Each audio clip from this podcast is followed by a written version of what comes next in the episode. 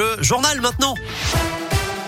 Et c'est Philippe Lapierre qui me rejoint. Salut Philippe. Salut Eric, salut à tous. Ça se passe comment sur les routes en ce moment, Alors, il y a un accident Ah. euh, au niveau de la bretelle entre euh, le boulevard urbain sud et l'autoroute A7. Du coup, du coup, c'est compliqué en ce moment dans le secteur de Fézin. Soyez prudents. Partout ailleurs, ça roule plutôt bien en ce moment dans le Grand Lyon, même s'il faut rester euh, vigilant avec beaucoup de pluie aujourd'hui, des routes inondées également.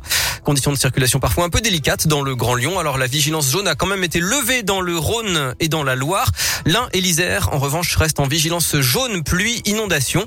Et puis il y a toujours l'alerte rouge dans les Bouches du Rhône. Tous les établissements scolaires y sont fermés, ainsi que dans le Var et dans les Alpes-Maritimes. Et puis il y a aussi des perturbations sur la ligne B. Elle ne circule plus en soirée jusqu'au 28 octobre pour des travaux du futur métro automatique.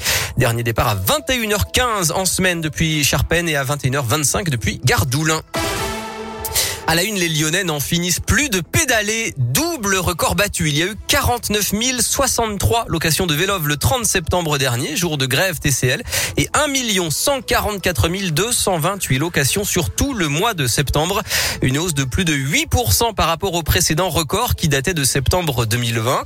Je rappelle que trois nouvelles stations vélo vont ouvert vendredi dernier. Rocard Octavie à Villeurbanne, Cap-Errache et Quai Saint-Antoine dans le deuxième.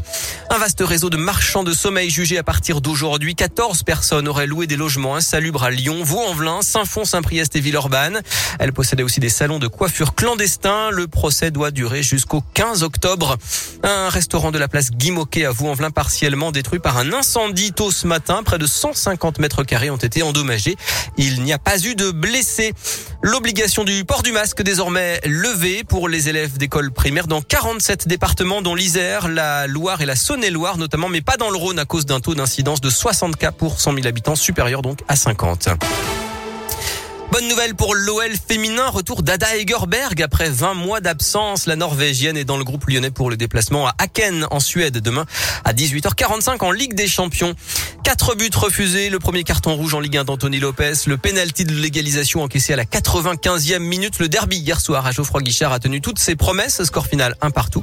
Mais l'OL n'est que dixième ce matin, ce qui ne convient pas à l'entraîneur Peter Bosch. Ouais, ça c'est pas bien. Pas du tout. Pour moi, il y a plus ou moins deux périodes. Avant le premier trêve, c'était pas bien du tout. J'étais pas content comment on a joué. On a changé un peu le système. Et entre les deux trêves, je pense qu'on a eu une très bonne période où on a mieux joué, on a pris plus de points, on a le bon route. Mais la dixième position, c'est pas bien du tout. On a trop de matchs nuls. Et un résultat de basket avec la victoire de Villeurbanne contre Gravelines Dunkerque hier soir à l'Astrobal en ouverture, en clôture de la première journée. Le score 83 à 81. Très bonne journée à tous.